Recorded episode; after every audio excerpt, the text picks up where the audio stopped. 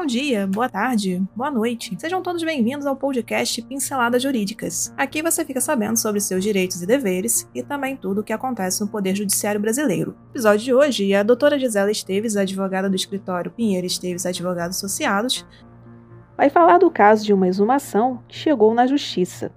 Os responsáveis pelo cemitério da cidade não comunicaram à família a necessidade da remoção dos restos mortais do familiar em razão da pandemia e decidiram internamente pela exumação. Então aumente o som e boa audição.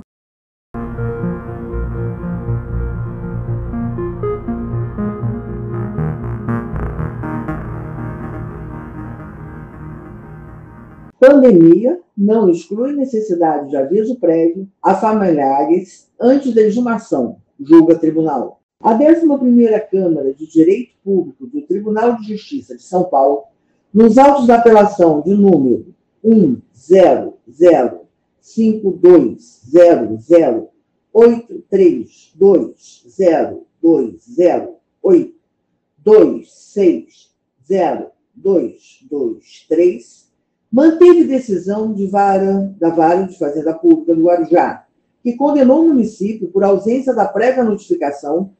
a familiares para acompanhamento da exumação e a destinação dos espólios do falecido.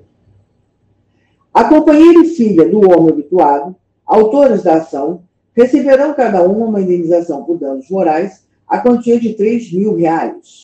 Em decorrência da pandemia da Covid-19, que causou repentino aumento dos sepultamentos, mesmo que por força maior, tendo que promover o esvaziamento de sepulturas que continham restos mortais, há mais de cinco anos, e os que estavam próximos de atingir essa marca.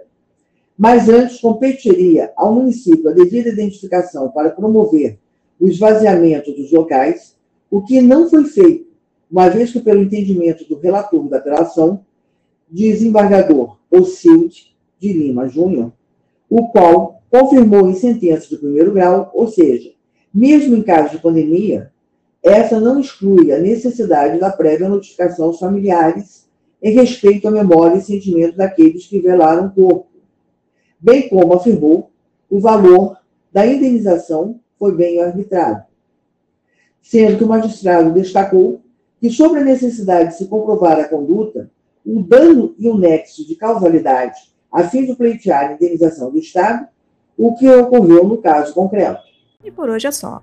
Agradecemos sua atenção e esperamos ter lhe ajudado com este conteúdo. Toda semana são lançados dois novos episódios. Este podcast tem o apoio técnico-jurídico da Pinheiro Esteves Advogados Associados e o apoio tecnológico digital da Clã de Soluções Digitais. Para conhecer mais, os links estão na descrição. Até o próximo episódio.